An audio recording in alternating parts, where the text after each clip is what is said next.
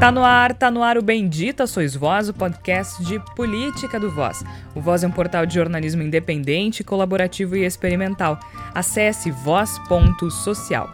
Voz com S. No Twitter e Instagram é voz underline social. Você também encontra nosso conteúdo em facebook.com barra voz.social.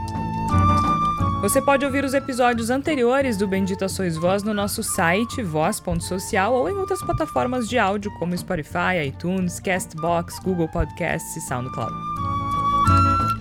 Eu sou Georgia Santos e toda semana a equipe do Voz se reúne para discutir o que há de mais sensível na sociedade brasileira. Como falamos na semana passada, por um bom tempo não haverá outro assunto a não ser a pandemia de coronavírus. Mas o Brasil sendo Brasil, ainda há espaço para os tradicionais absurdos de Jair Minha Bolsonaro. preocupação sempre foi salvar vidas, tanto as que perderemos pela pandemia, quanto aquelas que serão atingidas pelo desemprego, violência e Hoje é fome. dia 1 de abril, dia da mentira. Para Jair Bolsonaro, todo dia é 1 de abril. 1 de abril em 64, com o golpe militar que prometia trazer a democracia de volta. Dia da mentira em 2020, em que o presidente da República minimiza uma pandemia que já fez mais de 37 mil vítimas até o momento, segundo a Organização Mundial de Saúde, com alguns países registrando quase mil mortes por dia. Acrescenta-se a isso o fato de que ele continua estimulando as pessoas a saírem de casa e está consolidada a distopia que a gente só lia em livro sentido, ou via em o filme. senhor Tedros Adhanom, diretor-geral da Organização Mundial da Saúde, disse saber que muitas pessoas, de fato, têm que trabalhar todos os dias para ganhar seu pão diário e que os governos têm que levar esta população em conta. Continua ainda: se fecharmos ou limitarmos movimentações, o que acontecerá com essas pessoas que têm que trabalhar todos os dias e que têm que ganhar o pão de cada dia todos os dias? Ele prossegue. Então, cada país, baseado em sua situação, deveria responder a essa questão. Para o povo brasileiro também, todo dia é 1 de abril, porque parece que todo dia é dia de cair em uma pegadinha nova. Na noite de ontem, dia 31 de março, Jair Bolsonaro fez um pronunciamento comedido sobre o coronavírus, o mais próximo do decente que vimos nos últimos tempos. Mas hoje, dia 1 de abril, o dia da mentira, já estava fazendo a alegria do picadeiro montado para sua claque em Brasília. O juízo não durou 12 horas.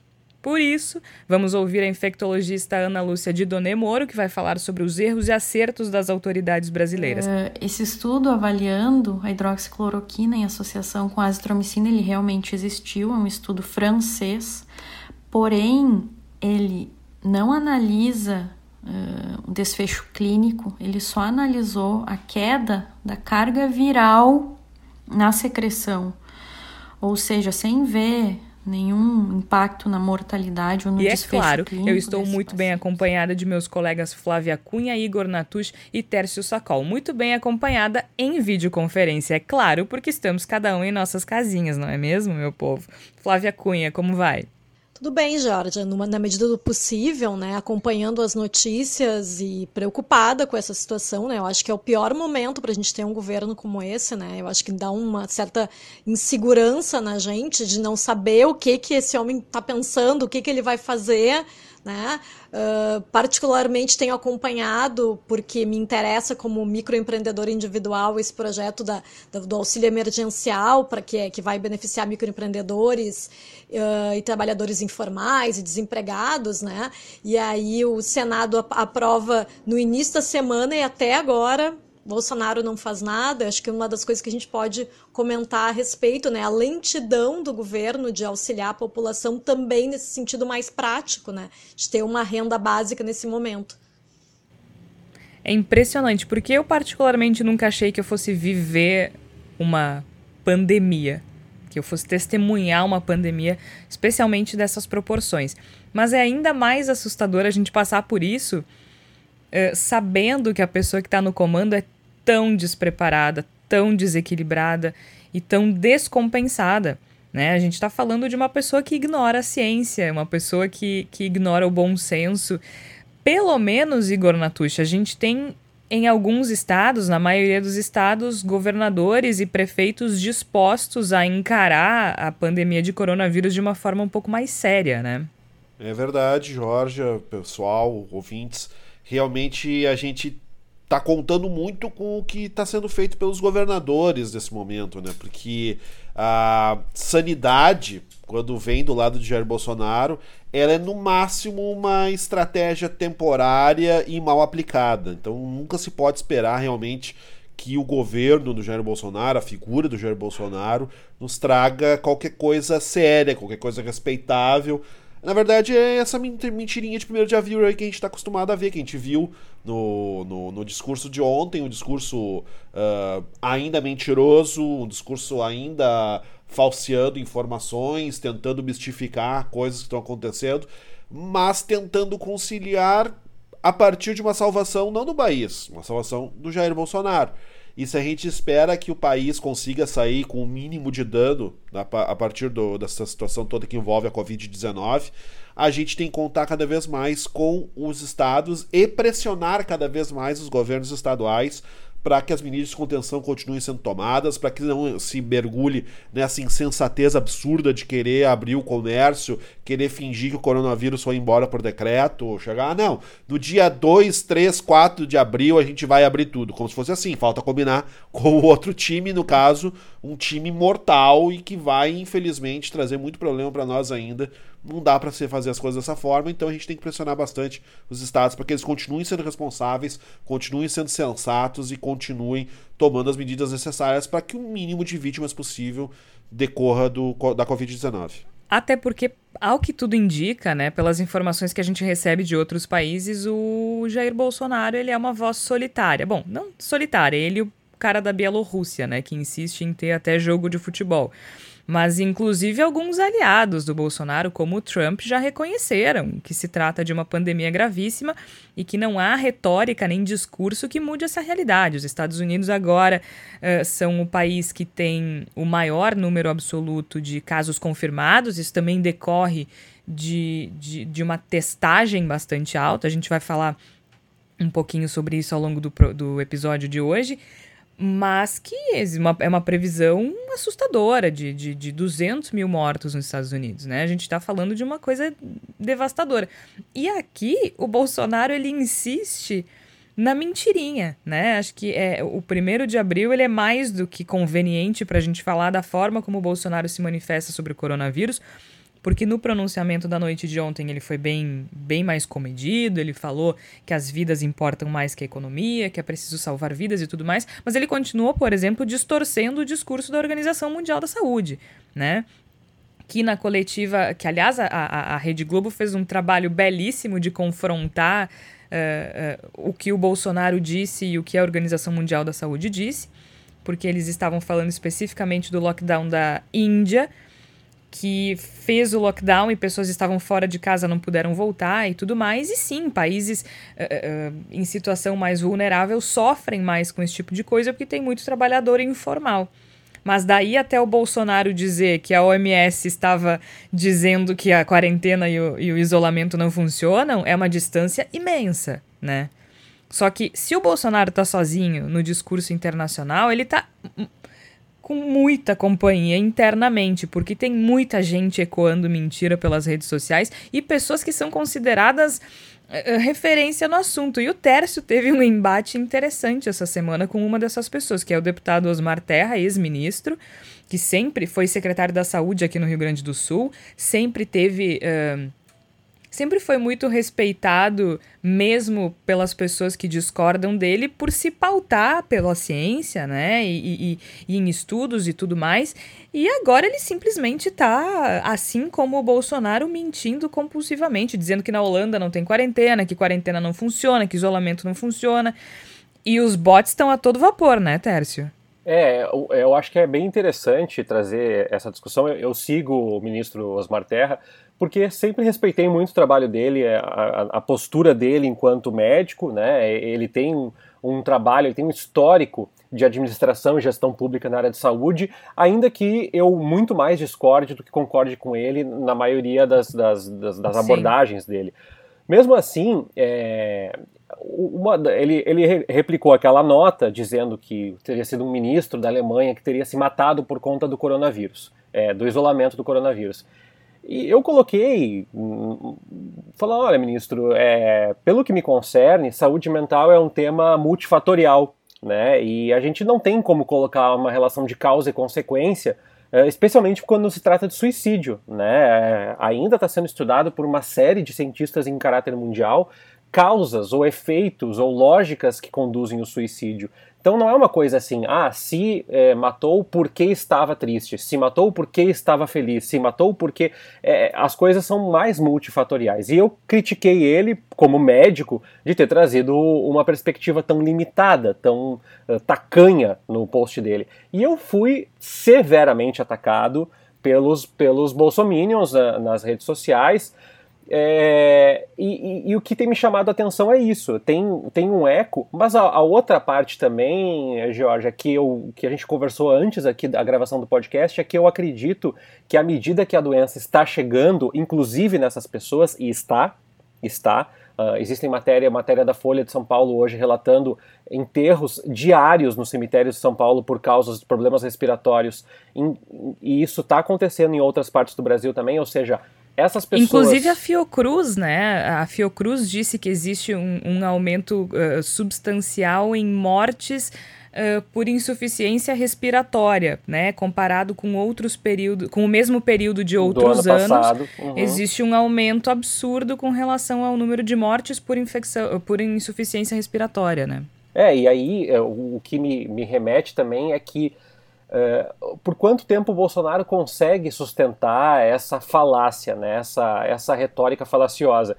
E a minha percepção é que o discurso barra moderado dele, ele não foi barra moderado porque ele está se moderando, ele foi barra moderado porque ele está se isolando, né? É, ele está se isolando não só na ignorância dele, mas nas pessoas que circundam a ignorância dele. Há cada vez menos base de apoio no próprio governo federal, nas entidades como a Câmara dos Deputados, como o Senado, como o STF, como as forças militares, como empresas, organizações não governamentais. Então, uh, à medida que ele vai ficando isolado dentro da sua ignorância, ele também vai se vendo é, refém desse, desse universo que ele construiu. E perceba, durante a manifestação pseudo-ponderada dele, que não foi nada ponderada porque ele saiu mentindo, mas pseudo-ponderada em relação a ele mesmo, houve um silenciamento enorme nas redes sociais e, e dos Bolsonar, bolsonaristas em geral, porque há um constrangimento. Como é que eu trago agora a ideia de que o presidente defende o barra isolamento, sendo que eu passei durante dois meses atacando ferozmente isso, né? Eu acho que esse é um bom momento para a gente ouvir o que tem a dizer a médica infectologista Ana Lúcia de Donemoro. Ela já conversou conosco na semana passada e eu perguntei a ela justamente sobre a forma como as autoridades brasileiras estão lidando com o caso.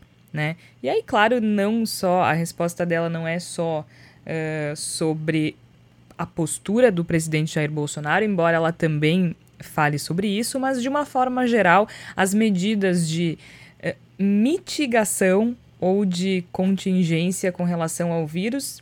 E é interessante porque a Ana ela não, ela não faz uma análise política como a gente faz. Ela vai fazer uma análise técnica a respeito justamente da forma como as autoridades agem e se há ou não mentiras envolvidas uh, nessa narrativa que o governo, principalmente o governo federal, tem criado Aliás, uma narrativa confusa, né? Porque o presidente diz uma coisa, o ministro diz outra, mas a gente vai conversar sobre isso na sequência uh, da manifestação da Ana. Então a gente vai escutar é, quais são os erros e acertos das autoridades brasileiras nesse caso.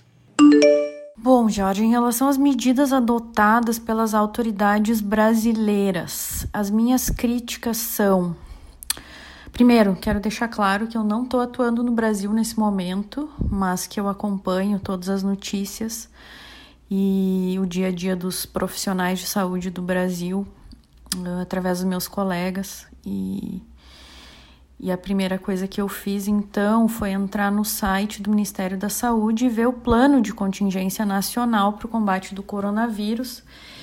E o que me impressionou é que não, não há registro Nesse documento não se fala em medidas de supressão, somente em medidas de mitigação. Né? Então, a partir daí, ou está desatualizado, pode ser que eles ainda atualizem brevemente, mas com a grande circulação comunitária de vírus, uh, do vírus coronavírus, essas medidas não vão ser suficientes. Né? O que eu tenho visto é que muitos governos estaduais estão tomando algumas medidas já de supressão e estão orientando muito bem a população e até bem precocemente. O que me surpreendeu positivamente foram algumas respostas rápidas do, de alguns governos estaduais, como por exemplo do Rio Grande do Sul. Uh, então, em relação ao governo federal, talvez falte uma comunicação melhor com os estados, mas eu entendo também que é difícil uniformizar uma conduta para um país tão grande. Talvez o ideal mesmo seja cada estado uh, ter as suas decisões, né?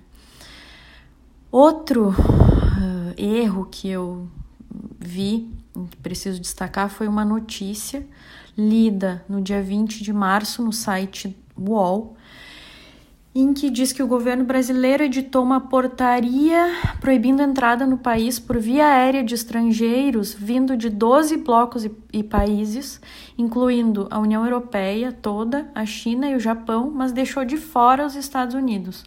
Então não faz sentido deixar os Estados Unidos de fora, e isso é um erro. A terceira falha que eu tenho notado é também a falta de testes, né? Isso não é uma característica exclusiva do Brasil, devo salientar que, inclusive aqui nos Estados Unidos, durante um período longo até faltaram testes, agora estão sendo amplamente distribuídos, mas faltaram. Então, essa falta de testes, ela também atrapalha no controle da epidemia.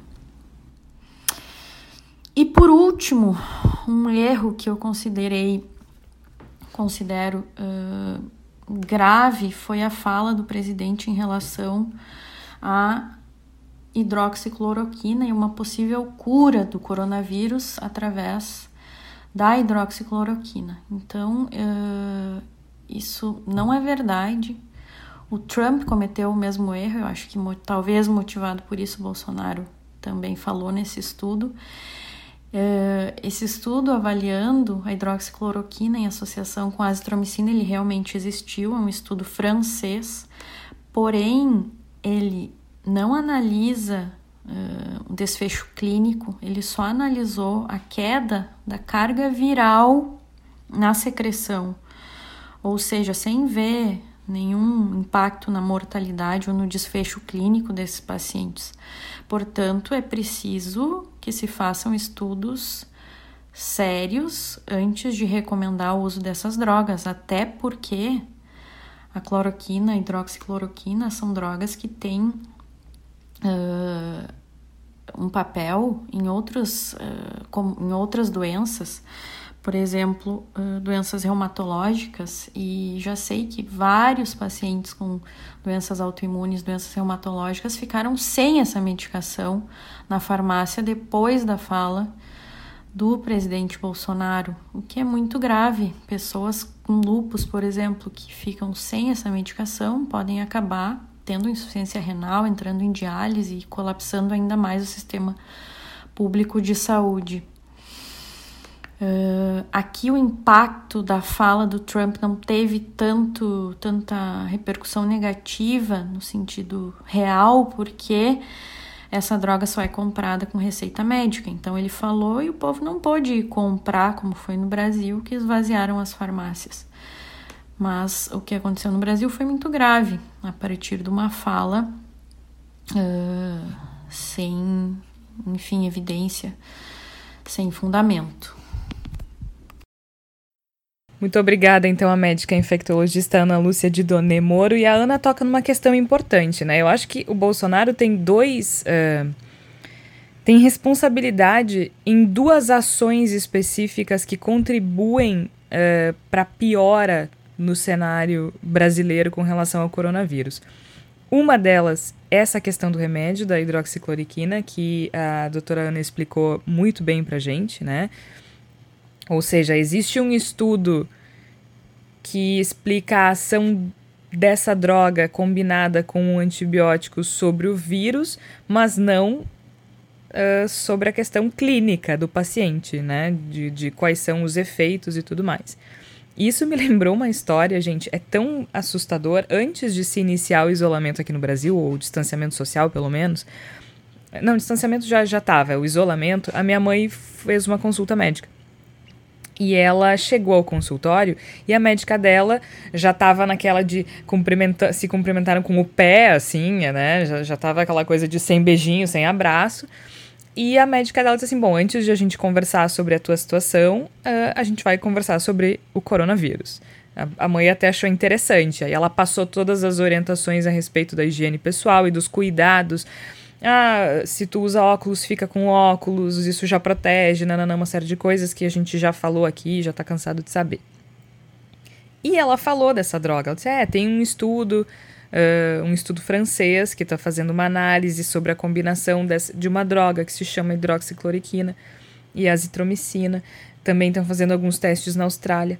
E a minha mãe ficou com aquele nome na cabeça. Uma semana depois, antes de ela entrar em isolamento, a minha mãe foi na farmácia. E a minha mãe mora numa cidade que se chama Paraí, que tem pouco mais de 7 mil habitantes, gente. E ela entrou na farmácia, já tinha aquela coisa de todo mundo ficar distante na farmácia e tal.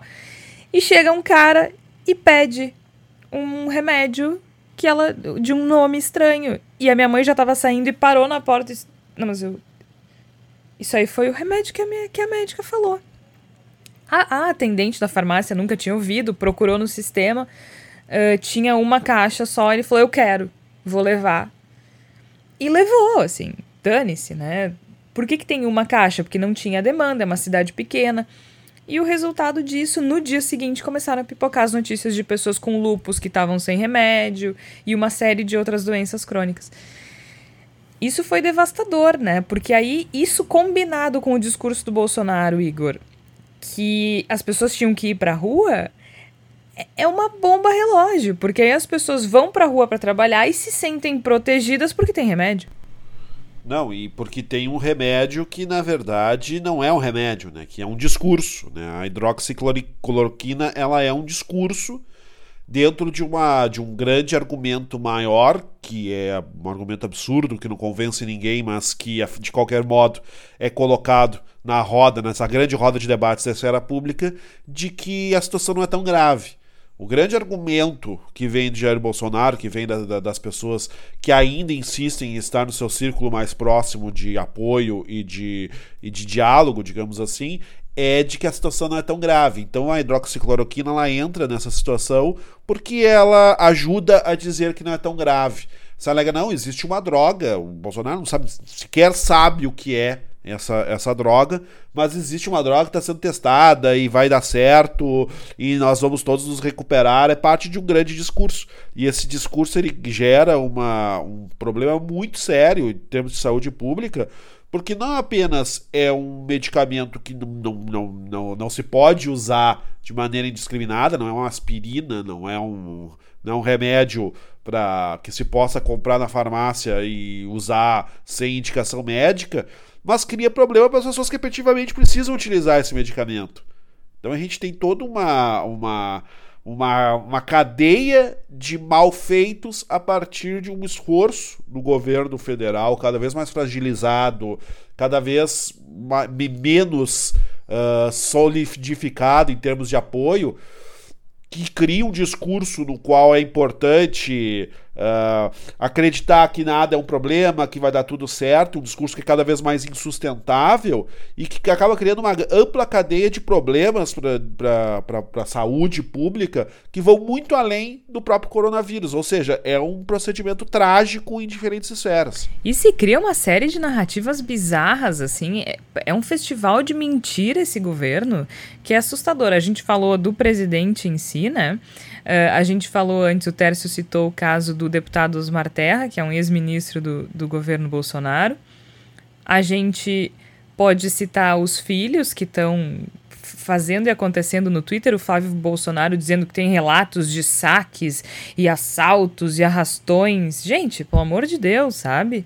É, agora eu tô lendo aqui no Gaúcha ZH que o homem citado pelo Moro como libertado da prisão por precaução ante o coronavírus não era mais detento. Então o Moro também entrou na lista de quem está mentindo com relação ao coronavírus.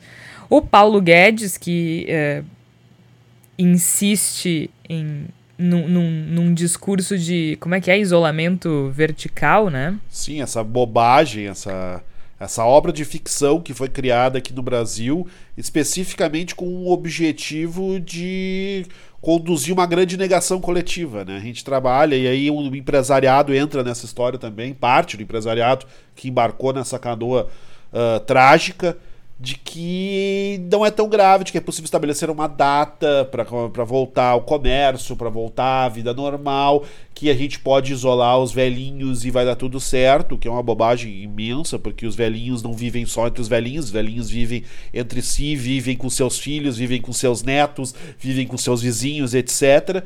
E... e outra, né? É muito mais difícil tu isolar um velhinho do que uma pessoa jovem. É, Porque, também tem gente, isso. É tri difícil essa coisa de convencer é uh, bem que tem difícil. que ficar em casa, que não pode sair. Uh, o, o meu marido conversou com uma amiga dele que disse que ela foi tomar banho e a mãe fugiu enquanto ela foi tomar banho. Tipo assim, ah, tu não me deixa sair de casa? Ela entrou no banho, a senhora, ó, vazou. Vou cortar é, meu cabelo. Mas eu acho, eu acho também que tem uma coisa que eu acho que é muito importante colocar nesses termos, que é, é essa ansiedade e esse pânico, inclusive dos bolsonaristas que é, estão é, colocando aí, alagando as redes sociais de, de, de ódio, tem a ver com a falta de perspectiva, falta de confiança que o próprio governo gera. Por que, que eu digo isso? Sim. Porque é, os, os, governos, mesmo governos de direita, como Boris Johnson na, na Inglaterra, têm trazido com agilidade e eficiência planos que vão respaldar a população por um tempo, ainda que curto, para que essas pessoas permaneçam em casa. E o governo aqui tem uma grande dificuldade, mesmo quando vai vender algo que deveria ser positivo, ou tentar mostrar que é algo positivo, mostra sempre pelo lado: olha, estamos gastando muito por conta de vocês. As pessoas se sentem seguras porque entendem que o governo não vai respaldar, o governo está fazendo o máximo para que não tenha que dar esse recurso e é, uh, o, o, filho, para mim, que é o mais odioso do Bolsonaro, que é o, que é o Carluxo, fez um, um post absurdo, assim, eu, eu acho que o Carluxo realmente tem, tem sérios transtornos mentais. Hoje, a, o, o desenho do, do, né? socialismo? Né? É, do, do socialismo. É, e por que isso? Porque o que, que o bolsonarismo quer dizer? O Estado não deve socorrer. O Estado deve socorrer. Mesmo Partido Novo a Moedo tem trazido perspectivas de investimento público como contrapartida a um momento como esse. Renda básica Inclusive, universal Tércio, deixou de ser discurso de esquerda. Inclusive, aproveitando o teu gancho, porque assim, o Tércio está se referindo a um tweet do Carlos Bolsonaro que diz o seguinte, abre aspas, o de... é, sério. Peça, peça desculpas. É bizarro, colocar... desculpas, é, é, eu peço desculpas, mesmo, me, mesmo, mesmo, mas vamos lá. Abre aspas, o desenho é claro, partimos para o socialismo todos dependentes do Estado até para comer. Grandes empresas vão embora e o pequeno investidor não existe mais. Conseguem a passos largos fazer o que tentam desde antes de 1964. E tem gente preocupada com a fala do presidente. Com prudência e sofisticação, o liberal vai cumprindo seu eterno papel, papel higiênico da esquerda em troca de migalhas, fecha aspas. O que, que ele está dizendo? Nós não estamos ajudando e não vamos ajudar porque isso é coisa de comunista.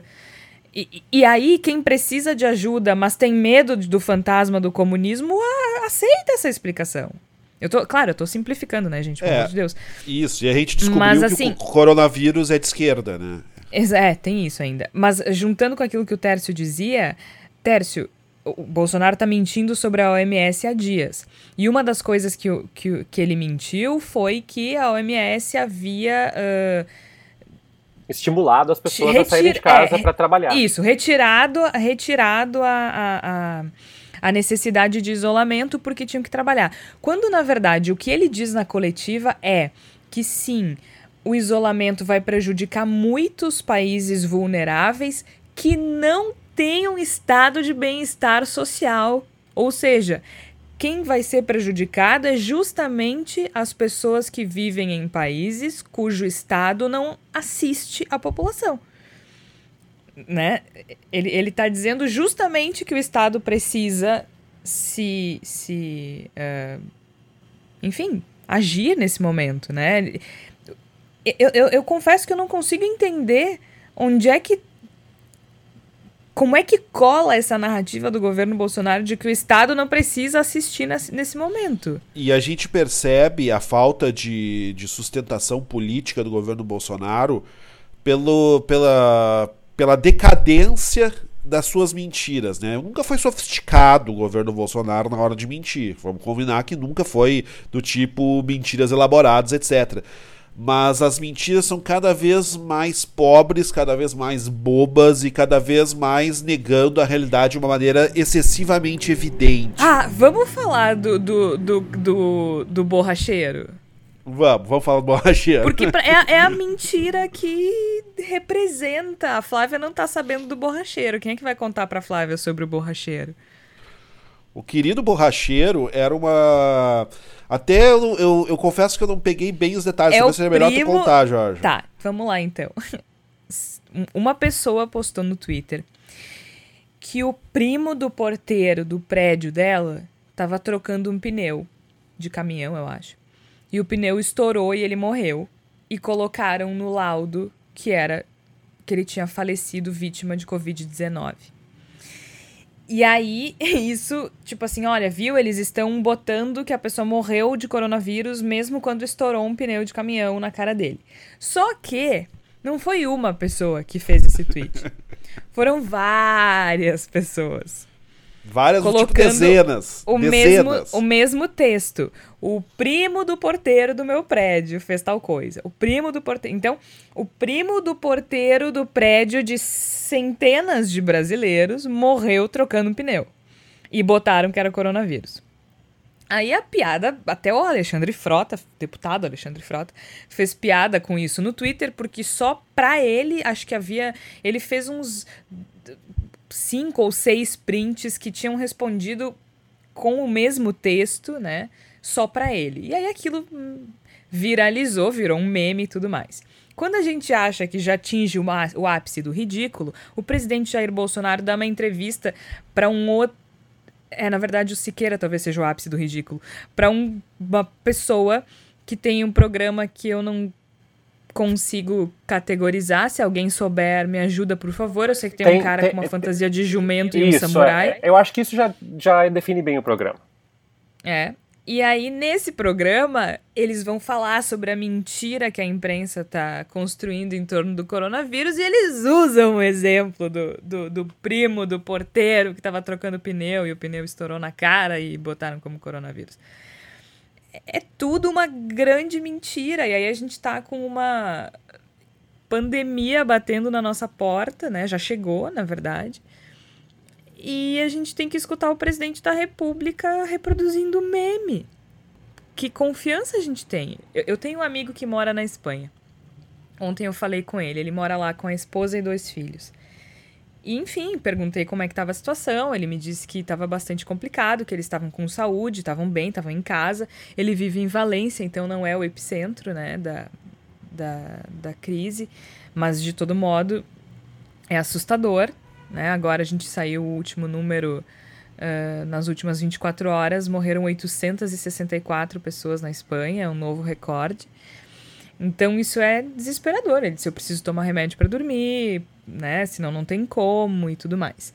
E ele usou uma expressão que eu, eu tenho usado. E ele disse: é um tsunami. Se cuidem porque isso é um tsunami. A gente até sabe, tipo, tu enxerga de longe e parece que tá longe, e quando chega, cara, leva tudo.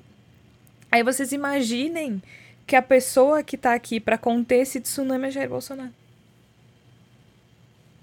Flávia, o que, que a gente faz, Flávia? Pois é, eu estava acompanhando, não sei se vocês uh, acompanharam a repercussão internacional que teve depois do, do, do, pronunciamento da gripezinha, como é que alguns veículos consideraram o Bolsonaro, e eu gostei muito do The Economist, que classificou o Bolsonaro como Bolsonaro, né? Comparando ele ao imperador romano, que quando Roma estava pegando fogo, estava lá, louco, tocando uma musiquinha, né? Então eu acho que eu acho que essa é a questão, né? Que o Bolsonaro ele tá isolado internacionalmente, né? E dá, ainda me dá aquela sensação de vergonha alheia, por mais que a gente saiba, né, que ele não tem nenhuma moral no exterior, mas quando vê isso aí, gente, temos um louco no poder, né? Bolsonaro. E também falaram muito da questão do negacionismo, né?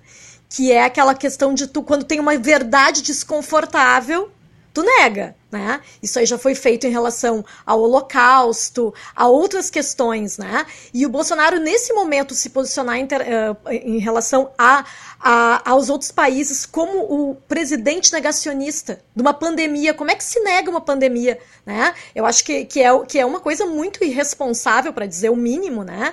E, e, eu, e, o, o, e o que eu considero mesmo é que essa questão, quando a gente vê, por exemplo, Carluxo falando que é comunismo no momento como esse, o governo auxiliar a população, uh, tem muita gente usando uma expressão que eu achei interessante aqui trazer para o debate, que eu não sei se vocês viram, que é da necropolítica, né?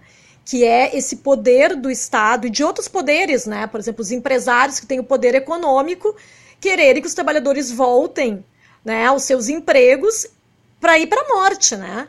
Porque eles não estão apresentando nenhum tipo de, de proteção ou contingenciamento, né? As pessoas vão pegar, então, o transporte público, se expor numa, de uma forma que tá. Não tem como tu manter o distanciamento dentro do metrô dentro de um ônibus lotado. Sim. Né? Então, assim, vai contra tudo que se fala, né? Com todas as orientações da, da área médica, né?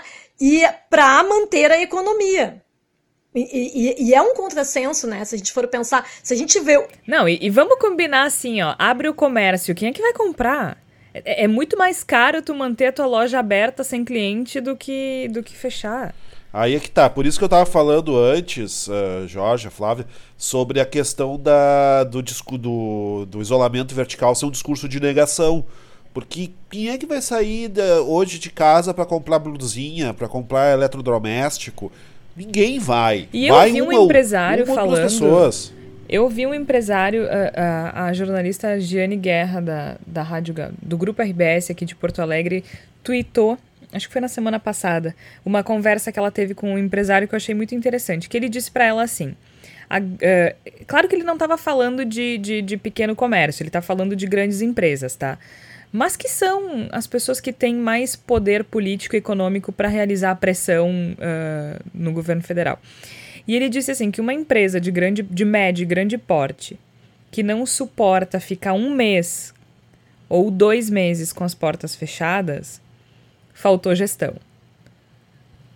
Faltou planejamento e faltou gestão. Uh, então, isso também tem que ser dito, né? Acho que tem uma série de, de questões aí envolvidas uh, quando a gente pensa na economia. Vai ser um baque? Vai, mas também, as, no, aí o Tércio pode me ajudar. Eu vi uma série de estudos dizendo que a economia em alguns lugares que ficaram em lockdown voltou melhor do que antes. É, é um artigo referente à gripe espanhola na, na no, no, no século passado, mas que dá um indicativo de que é, o, a gente está lidando.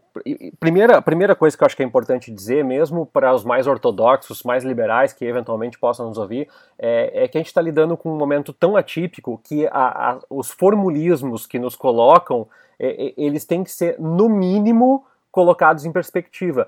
E é esse um dos grandes problemas do Paulo Guedes. Eu sigo vários economistas de linha mais ortodoxa, é, Partido Novo, é, que, que, que, defendem é, livre mercado, e mesmo esses economistas eles são muito assertivos em dizer: olha, o, o estabelecimento do, do, liberalismo econômico não pressupõe que as empresas são autossustentáveis e que o mercado é lindo, pressupõe que o Estado deve intervir nas necessidades. Essa é a divergência, né? Uh, a não ser que seja um anarcocapitalismo, mas, mas aí ele é basicamente uma pessoa estúpida, né? Então, uh, nesse caso, o, o ponto da, da, do, do, diálogo é que é, é universal o consenso de que é o momento de investimento, os Estados Unidos está fazendo na casa do trilhão, ou seja, é, é de fazer um investimento bilionário na economia, na casa não do, dos pequenos bilhões, que nem o Guedes falou no início da, da pandemia, mas na casa dos 800 bilhões, dos 900 bilhões de reais, não apenas para subsidiar essas pessoas que trabalham como informais, e o Paulo Guedes foi muito oportunista no seu discurso ontem, responsabilizando a, informa a,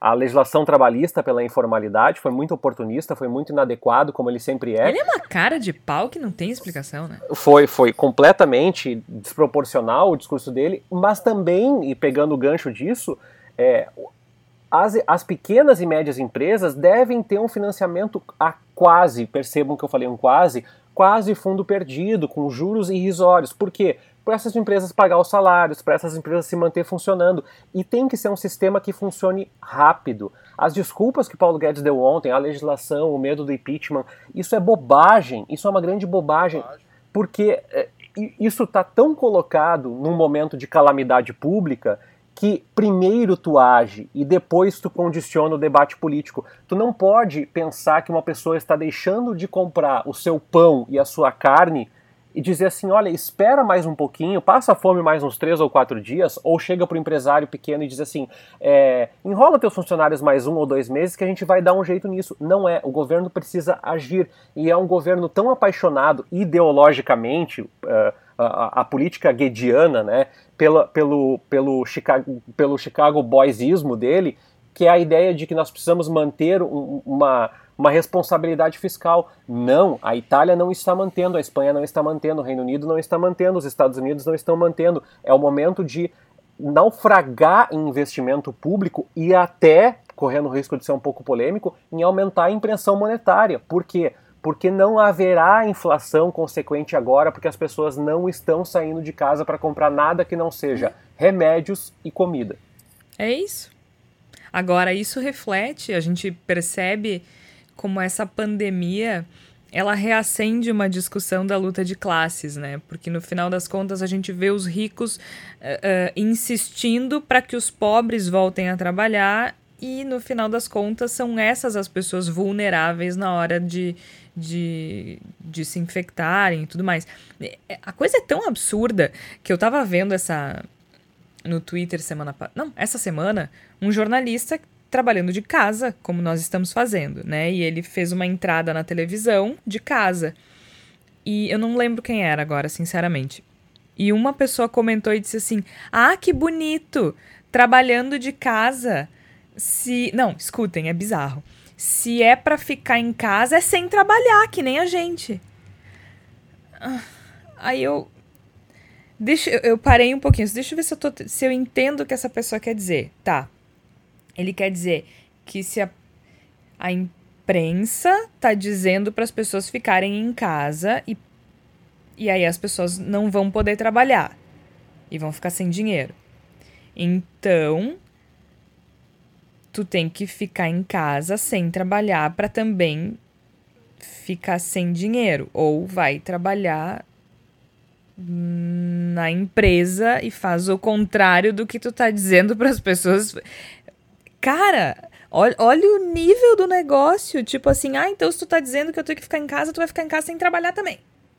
É, as Mas... pessoas renunciaram ao cérebro, né? É, é isso, é isso. É, a, a, a Raquel Grabowska usa uma expressão que eu acho maravilhosa. Tipo, tem umas pessoas que têm cãibra no cérebro, não é possível. É, as pessoas renunciaram ao pensamento. E eu acho que isso também se encaixa dentro dessa lógica toda que nós estávamos discutindo de, de negação a, as pessoas vão ser atropeladas pelo tsunami antes de acreditarem que o tsunami existe. Antes de acreditarem que de fato as coisas estão acontecendo, de que as coisas mudaram, e isso vai ser também um efeito econômico muito forte. Porque Uh, e isso a gente nota em vários aspectos. A gente nota desde do, do, do, do, comércio quanto, sei lá, do futebol. As pessoas achando que é possível retomar o campeonato gaúcho em maio. Não, Cara, não é possível retomar em maio. Eu não sei se vocês assistiram. Talvez a... não seja retomado nunca o Campeonato Gaúcho. Eu não sei se vocês assistiram a entrevista do biólogo Atila Yamarino no. Sim. Sim, sim, na, sim. no Roda Viva. Foi maravilhoso, né? Extremamente excelente, didático, excelente. explicando muito bem. E ele diz uma coisa que eu. Aí eu vinha dizendo com impressão, porque eu não, não sou profissional uh, da saúde, e ele disse, aí deu a opinião uh, fundamentada dele. Ele disse assim: enquanto não houver vacina, a gente não vai poder voltar ao normal uh, em aglomeração. Ele acha, assim, de forma bastante otimista, que se a gente mantiver o isolamento e reforçar a partir de agora, talvez em junho ou julho a gente consiga aos poucos retomar algumas atividades, muito aos poucos. E assim, a gente vai poder jantar com a família, a gente vai poder se ver de vez em quando. Agora, show, futebol, galerão, carnaval, só com vacina. Porque senão a gente vai ter uma nova onda de contágio, né?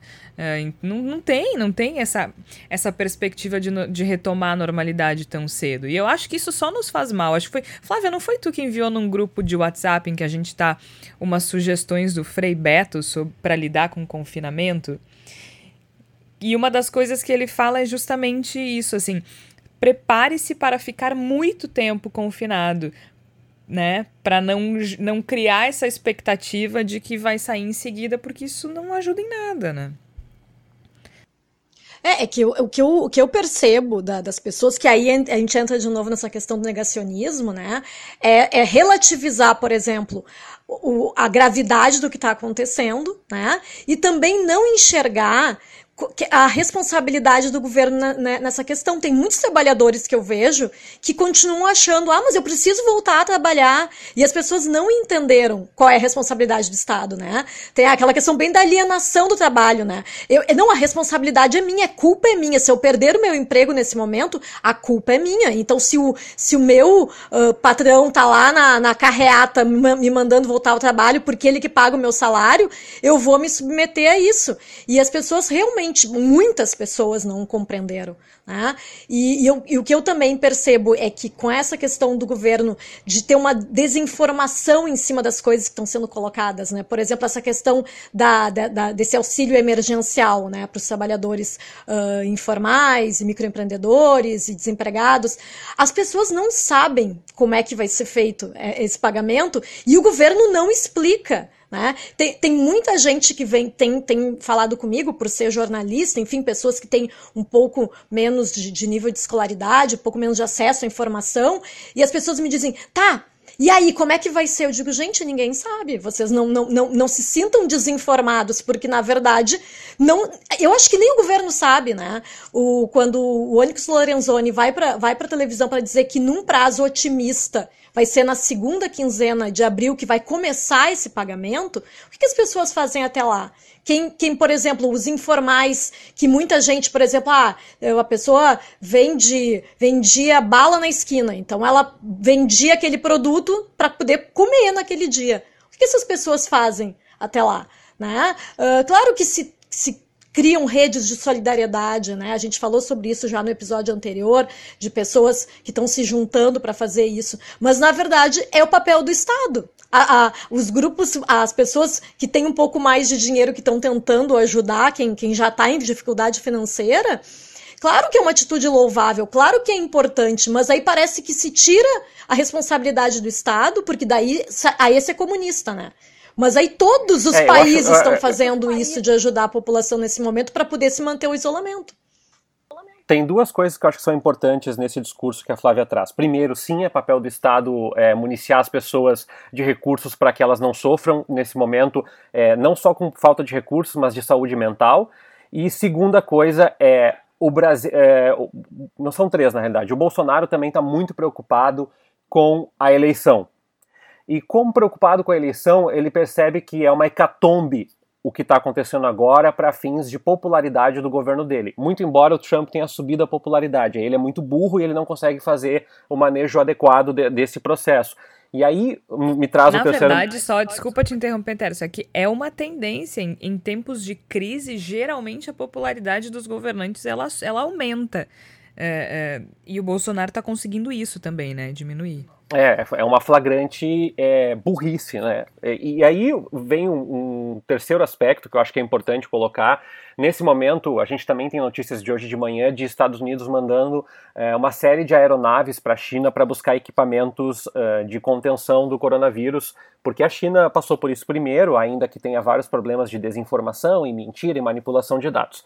O ponto que eu trago aqui é que tanto China quanto Estados Unidos Uh, fizeram um processo de travessia da, da sua desindustrialização seguro e com amplo respaldo tecnológico. E hoje o Brasil também é refém, também é frágil do ponto de vista da contenção da pandemia, porque tem uma indústria colapsada, o país se desindustrializou por uma política liberal que entende que a indústria não é importante, é, é importante apostar é, nos setores que têm mais valor agregado, no caso o agronegócio, e também porque o Brasil não apostou no incremento de produtividade e numa rede, uma, uma infraestrutura de trabalho online, de capacitação, de desenvolvimento de softwares e de tecnologia. Por isso, quando acontece qualquer tipo de colapso econômico, seja ele um terremoto, seja ele uma doença, a tendência é que um país como o Brasil fique à mercê diante da sua limitação tecnológica, da sua falta de produtividade e provavelmente fique a reboque. A gente está discutindo qual é a mudança econômica do futuro. A gente não sabe. Quem vai decretar isso são os países que podem fazer esse esforço nesse sentido. É, isso não culpa só o Jair Bolsonaro, que é um energúmeno, mas também os, os, antigos presidentes, presidente Lula, presidente Dilma, presidente Fernando Henrique, que faltaram, que pecaram numa política econômica que desenvolvesse o Brasil com uma visão de médio e longo prazo. Mas o ponto é, nós não temos, nós estamos gritando por respiradores e o Trump está pegando as fábricas que são remanescentes nos Estados Unidos e está dizendo, vocês vão produzir respiradores e pronto, né? Então, assim, a gente está dependendo da generosidade das empresas. Por quê? Porque nós não construímos uma, um médio prazo, um, um parque tecnológico que nos permita ter não uma estrutura pontual. Eu não queria que as notícias fossem universidade tal faz máscaras, é, grupo ONG tal desenvolve tal coisa. Nós deveríamos ter uma política industrial que fosse capaz de ser mobilizada quando nós precisássemos de recursos e também que essa política industrial pudesse ser ativada daqui a dois, três meses para gerar empregos quando o Brasil é, passar pelo colapso do desemprego pós-pandemia do coronavírus. É complicado, meu povo. Isso não vai embora tão cedo, mas vai passar. A gente precisa, precisa também, às vezes, mentalizar um pouco isso. Assim, é, o Igor falou na semana passada, eu acho que não custa a gente reforçar que é sempre bom a gente ver o lado com algumas coisas com otimismo, né? O copo meio cheio. A gente agiu rápido e há governadores bastante comprometidos com isso pelo país inteiro. A gente vê lá em São Paulo, já tem um hospital de campanha montado no Pacaembu, eh, novos leitos em novos hospitais. Até o governador Witzel parece bastante comprometido com isso. No Maranhão tem um hospital construído dedicado exclusivamente a quem precisar atendimento em função do coronavírus. Aqui no Rio Grande do Sul, a gente vê a inauguração de novos leitos em Porto Alegre, em outros centros uh, do estado. Na noite de ontem, publicado hoje, o governador do estado do Rio Grande do Sul também decretou o fechamento do comércio. Acho que, apesar da, do problema do, do, do presidente Jair Bolsonaro e dessa fixação com mentira, eu, eu confesso que eu ainda não consegui entender. É, o Tércio acho que traçou um caminho interessante, né? A preocupação com a eleição. Mas se for isso, ainda é burrice, porque está aproveitando isso de forma errada, né? Então, eu ainda não consegui entender qual é a vantagem efetiva que se tem com esse negacionismo e com essa mentira toda. Mas quem sabe com o tempo a gente vai compreendendo qual é o curso e enquanto a gente agradece que pelo menos nos estados os governadores parecem conscientes do problema, porque é isso, é um tsunami. A gente vê nos Estados Unidos é, os números não param de crescer, são assustadores. A última projeção divulgada pelo pelo governo dos Estados Unidos, a gente nota uma projeção que por um mês serão em torno de 2 mil mortes por dia, durante um período de um mês, pelo menos, né? E eu comecei o episódio de hoje falando em mais de 37 mil mortes, que era o último número da Organização Mundial da Saúde. Esse número já foi atualizado, já são 40.598. Então, a cada atualização, esse número sobe muito, já são 823 mil casos confirmados, e a gente sabe que, é, que são subnotificados, especialmente em países como o Brasil, que fazem uma testagem baixa. Então, cabe a gente ficar em casa, dentro do possível, cuidar da gente, cuidar dos nossos, ajudar quem precisa e fortalecer essa rede de solidariedade para a gente poder continuar uh, e voltar à normalidade o mais rápido possível, embora a gente saiba que o mais rápido possível ainda está bastante distante, né? Então talvez o ideal seja a gente encontrar alguns mecanismos de lidar com o isolamento e com a quarentena. Eu particularmente acho que o início é pior. Eu acho que a gente meio que vai se acostumando com certas coisas uh, com certas privações, né? E enquanto isso, a gente é, lembrando que nós quatro aqui somos privilegiados, temos um temos onde morar, temos acesso à informação, a gente se alimenta bem e ainda a gente tem uh, distrações, né? para esse, esse período. E falando em distrações, a gente vai encerrar o episódio de hoje com a palavra da salvação. Agora a gente faz aquela pequena ronda. O que vocês têm lido, visto, além de notícias sobre coronavírus? O que, que vocês têm feito para desopilar um pouquinho? Flávia Cunha. Muita leitura ou não? Eu tenho lido bastante. Uh, vou, o que, que vou... tem lido? Eu vou, eu vou tirar um pouco do que tu tá me dizendo. Eu, eu tenho lido também sobre o coronavírus. Eu consegui ah, um mas livro. Eu não quero saber sobre isso. eu quero saber o que, que tu tem lido sobre outras ah, coisas. Ah, muito bem. não o eu, coronavírus. eu ia só comentar porque é com a questão de luta de classes, mas depois, ok, depois. Não, eu... mas pode falar, do, tá. fala do teu post, fala do post. Não, uh, porque eu, eu tinha escrito sobre, sobre na, na coluna Voz Literários sobre a questão do feminismo e luta de classes. E aí, para minha surpresa, eu vi que tem um livro super atual que é Coronavírus e Luta de Classes, que está sendo disponibilizado gratuitamente, o PDF dele, uh, por uma editora do Nordeste, aqui do Brasil, que é Terra Sem Amos.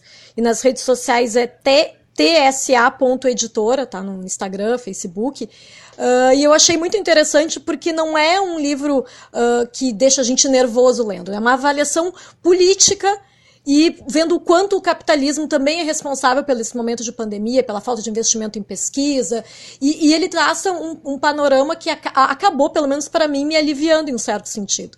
Porque ele não é aquele, aquele, tipo, aquele, sabe quando a gente vê aqueles filmes catástrofes, assim, meu Deus, vai tudo acabar, a Terra vai acabar. Não, ele traça uma questão muito assim de como é que os governos têm que se organizar a partir de agora, né? E eu, para mim, pelo menos a minha quarentena serviu para eu ah, ficar um pouco bom. mais tranquila, né? E principalmente por ter um conteúdo online confiável disponível gratuitamente. Porque eu acho que. Uh, e isso é uma coisa que eu ia falar também da, da, da, minha quarentena. Tem muitas editoras disponibilizando livros online gratuitos. Ah, isso é importante. Né? Sim, sim. Uh, então, assim, dá pra, dá pra dar uma pesquisada aí, joga no Google aí o que que tem. Coloca editoras coronavírus e aparece um monte de livro legal. Uh, muitas eu coisas comecei... bacanas, assim. E assim, Flávia, se der para dar uma dica, Oi. desculpa, Jorge, é só pra, porque eu Não. sou amigo de é, donos de livrarias e de editoras pequenas, principalmente, né? Porque eu não tenho amigos importantes, uh, ricos, assim, que, que são donos não, de grandes, de grandes empresas, né? Livraria Saraiva, Cultura. Mas uh, tenho falado com o, o, João, por exemplo, da Lote 42 lá em São Paulo, o Milton aqui da, da, da palavraria ali na, na Cidade Baixa da Bamboletras, desculpa, da palavraria também, o pessoal te, é, é tem pedido para fazer encomendas é, ou online ou mesmo por telefone. E eu queria pedir para quem está nos ouvindo, é, eu fiz a compra, já, já, vou aproveitar e interromper então, Jorge. Eu tenho que ler para a faculdade, tá? Não é, não é, não é para benefício pessoal mas eu tenho que ler para uma disciplina de história nas ciências sociais o Incidente Antares do Érico Veríssimo.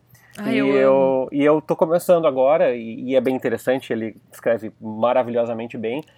E é engraçadíssimo, né? E é, e é um, eu tô lendo porque a disciplina vai falar muito de é, pré e pós ditadura, ditadura militar no Brasil, né? E, e partidos políticos e aquela coisa toda. Mas uma coisa que eu queria colocar, então, como dica para todo mundo, assim, é, cara, se tiver que comprar um livro, se tiver que comprar um livro para criança, se tiver que comprar um catálogo, qualquer coisa, aproveita e liga. Eu, eu comprei uh, esse livro de uma livraria local, de uma livraria de Porto Alegre, que eu sei que está passando por um perrengue muito grande agora nesse momento, e eu sei que nossos ouvintes devem ter uma livraria de preferência de um amigo, às vezes. Uh, é 10, 15 reais mais do que a Amazon, do que a Saraiva, do que a Cultura, mas essas livrarias, além de elas remunerarem a, as editoras em tempo real, ou seja, vão lá e pagam mensalmente o valor e não dão calote como a Saraiva, por exemplo, elas são muito importantes para fomento de novos escritores, lançamento de livros, eventos culturais, então é, essa é a minha dica cultural. Não sei se dava para ser uma dica cultural para mandar as pessoas comprar livro ótimo, perto, achei é maravilhoso, é porque na verdade é uma sugestão de um ótimo livro e uma ótima sugestão de como adquirir esses livros. Eu acho que é bem por aí mesmo esse caminho. Ali, a Incidente em Antares é, é, o meu favorito do Érico Veríssimo, não que isso importe para alguém, mas eu queria deixar isso registrado. é. Igor Natush. Bom, eu tô Eu tô fazendo valer o, a minha conta premium do Spotify, eu tô ouvindo muita música. Eu passo praticamente hum. todo o período que eu não tô trabalhando, e quando eu tô trabalhando eu tô ouvindo notícias, tô, tô acompanhando noticiário. Quando eu não tô trabalhando eu tô ouvindo música. O nosso a... metaleirinho. É, o metaleirinho do, do, do Voz tá ouvindo muita música, mas não apenas metal, e eu acho assim, uh, música é uma, é uma é algo que cura pessoas, né? Que faz com que a gente mude, às vezes em questão de instantes, a gente mude a nossa, o nosso humor, o nosso, o nosso estado de espírito. Então eu recomendo que as pessoas, acho que ler é maravilhoso, eu tô, tô lendo bastante, comecei a ler agora um livro que não tem absolutamente nada a ver com o momento, mas eu comecei a ler o livro Maldita Guerra, do Francisco Duracciotto, que é sobre a Guerra do Paraguai, né, um livro histórico bem interessante. Mas, leiam bastante, vejam muitos filmes, vejam séries e, e façam tudo isso, mas ouçam música também. Eu acho que música faz com que o nosso estado de espírito mude muito rapidamente e fica essa minha sugestão. Perfeito. Por aqui a gente tem praticado yoga. Coloquei o maridão na parada também, tá muito, tá, tá, tá muito divertido no final do dia. A gente acende o um incenso, baixa a luz, faz uma yoga, dá aquela meditada, entendeu? A minha mãe tá sempre me mandando mantras, ela disse assim: você precisa repetir o dia inteiro. Sou saudável, meu sistema imunológico está ativado, então bora que mal não faz, né? Mas eu tenho. Eu tô lendo a biografia da Clementina de Jesus muito legal. Tipo, um livro muito bem escrito e muito. Deixa eu até uh, procurar aqui porque é mais de um autor. E além de ser uma, uma, uma figura maravilhosa, é um livro muito bem escrito, né? Kelé, A Voz da Cor, que foi escrita. Deixa eu ver aqui, é porque tem. Acho que são dois ou três autores. E neste momento o livro tá lá no meu quarto e vai ficar chato eu sair para ir lá buscar, né, gente? Uh, é um livro muito bem escrito. A história dela é muito interessante porque a Clementina ela era uma empregada doméstica, favelada, e ela foi é, descoberta uh, já idosa. Né? Quando ela é descoberta, digamos assim, quando ela começa a fazer sucesso, ela já tem mais de 60 anos. Uh, então, essa biografia do Felipe Castro, da Janaína Marquezine, da Luana Costa e da Raquel Munhoz é muito interessante. E eu tenho assistido muito filme e muita série. Além do Food Network, é claro. Que agora eles estão fazendo maratonas, tá maravilhoso, assim. Então tem maratonas do Next uh, Food Network Star, Academia de, de, de, de Super Chefs, a maratona de Guerra dos Cupcakes. O problema é que eles repetem os episódios, eu já vi todos, assim, da ah, Guerra dos Cupcakes, Guerra sobre, dos Bolos. Sobre TV e Food Network, uh, eu não sei quem tem cachorro que tá nos ouvindo, mas uh, quem tem net em casa, o sinal do Dog TV está aberto. E é incrível. Maravilhoso. Porque os meus cachorros realmente prestaram Eles atenção na Dog TV. E é muito engraçado isso. Tá cheio de canal aberto, aliás, então, é, canal de decoração tal. É, claro, é por tempo limitado, a gente não vai poder pagar isso depois, mas tá, é uma dica também. Eu tô aproveitando muito o sinal aberto do Telecine. A gente, a gente assina Netflix e Amazon e a HBO, mas a, o Telecine não. Então eu tô aproveitando. Nessa última semana, então, aí vai ficar a minha sugestão. Além do livro da Clementina, uh, a gente assistiu West Side Story, né? Amor Sublime Amor. Fazia muitos anos que eu não assisti, inclusive nessa carona descobri que o Steven Spielberg tá gravando uma nova versão do West Side Story. Uh, que vai ser, em princípio, seria lançada em dezembro, né? Não sei como é que fica agora, mas deve ser uma versão bastante exuberante. Uh, para quem não conhece, nunca ouviu falar, os jovens que estão nos ouvindo, West Side Story é o filme original da canção I Feel Pretty. Não é tratamento de choque com Jack Nicholson e Adam Sandler. É amor, sublime amor. A gente assistiu. Teve uma maratona de, de Tarantino no, no Telecine, então rolou que o Bill 1, 2. Uh, deixa eu pensar. Pulp Fiction, Cães de Aluguel e Bastardos Inglórios. A gente assistiu a lista de Schindler, super animado, mas é maravilhoso, né? A lista de Schindler ontem. A gente assistiu Toy Story 2 e Toy Story 4. que também eu consigo rir e chorar no Toy Story, é uma coisa apesar dos 32 anos. Taxi Driver, Uh, além, claro que eu ainda não terminei uh, os episódios de Will and Grace, como eu havia dito na semana passada. Então estamos, estamos em altas maratonas de filmes e séries e. Enfim, né, gente? Acho que todo mundo tem que fazer o que puder para desopilar, para se sentir menos ansioso, para ficar melhor. Chazinho de camomila, chazinho de maracujá, uma maracujina. Vai ligar pra farmácia para trazer o paracetamol, manda vir um passiflora junto, entendeu? Que a gente vai ficando numa boa. E por hoje é isso, então, agradecendo a Flávia Cunha, Igor Natush, Tércio Sacol. Eu sou Jorge Santos. A gente vai ficando por aqui e em seguida tem mais Bendita Sois Vós. Até lá!